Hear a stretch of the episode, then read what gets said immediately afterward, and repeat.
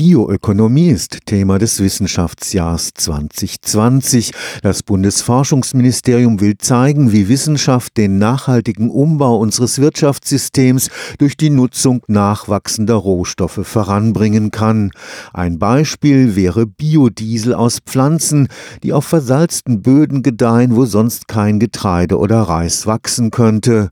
Aber auch die Anpassung unserer heimischen Nutzpflanzen an die sich durch die Klimaerwärmung rasant verändernden Bedingungen ist ein wichtiger Teil der Bioökonomie. Am Karlsruher Institut für Technologie arbeiten Molekularbiologen daran, beispielsweise Weinreben klimafest zu machen. Gegenwärtig führen die Winzer hierzulande einen verzweifelten Kampf. Das wärmere Klima und die Globalisierung bringen immer neue Schadinsekten und Viren in ihre Weinberge. Und auch altbekannte Rebkrankheiten zeigen sich plötzlich aggressiv. Das sind Organismen, die bei uns immer schon vorkamen. Pilze zum Beispiel, die im Holz des Weinstocks leben und dort relativ friedlich vor sich hin wachsen und ab und zu quasi die Brösel der Weinrebe verspeisen, also eine Art Mitesser. Wenn jetzt aber diese Weinrebe unter Trockenstress gerät oder unter Hitzestress, wie jetzt im letzten Sommer, dann führt es dazu, dass diese Pilze ihr Verhalten ändern und plötzlich anfangen, ihren Wirt, in dem sie harmlos gelebt haben, umzubringen, um auf die Weise dann schnell das Weite suchen zu können. Professor Professor Peter Nick ist Molekularbiologe am Karlsruher Institut für Technologie.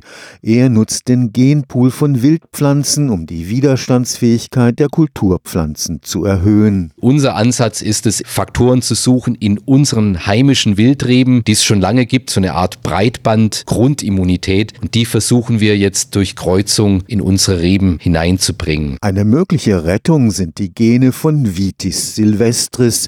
Sie ist die Stammmutter aller Weinreben.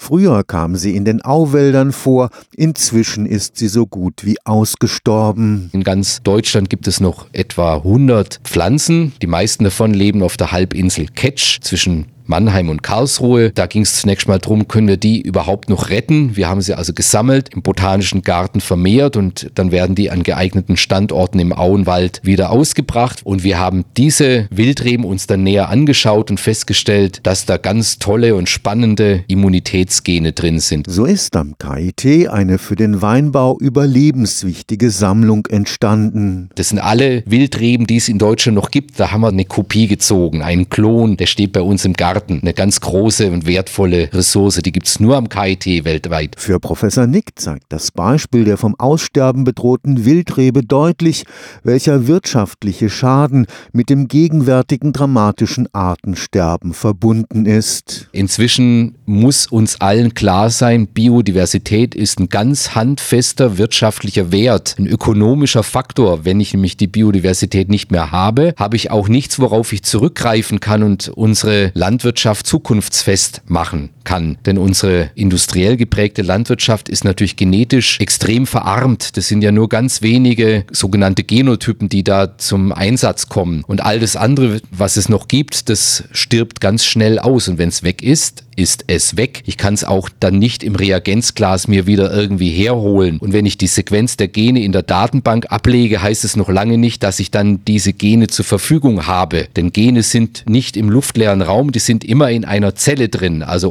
ein Lebewesen, das diese Gene besitzt, kann ich die auch nicht nutzen. Deswegen ist Biodiversität wichtig, ökonomisch wichtig. Stefan Fuchs, Karlsruher Institut für Technologie.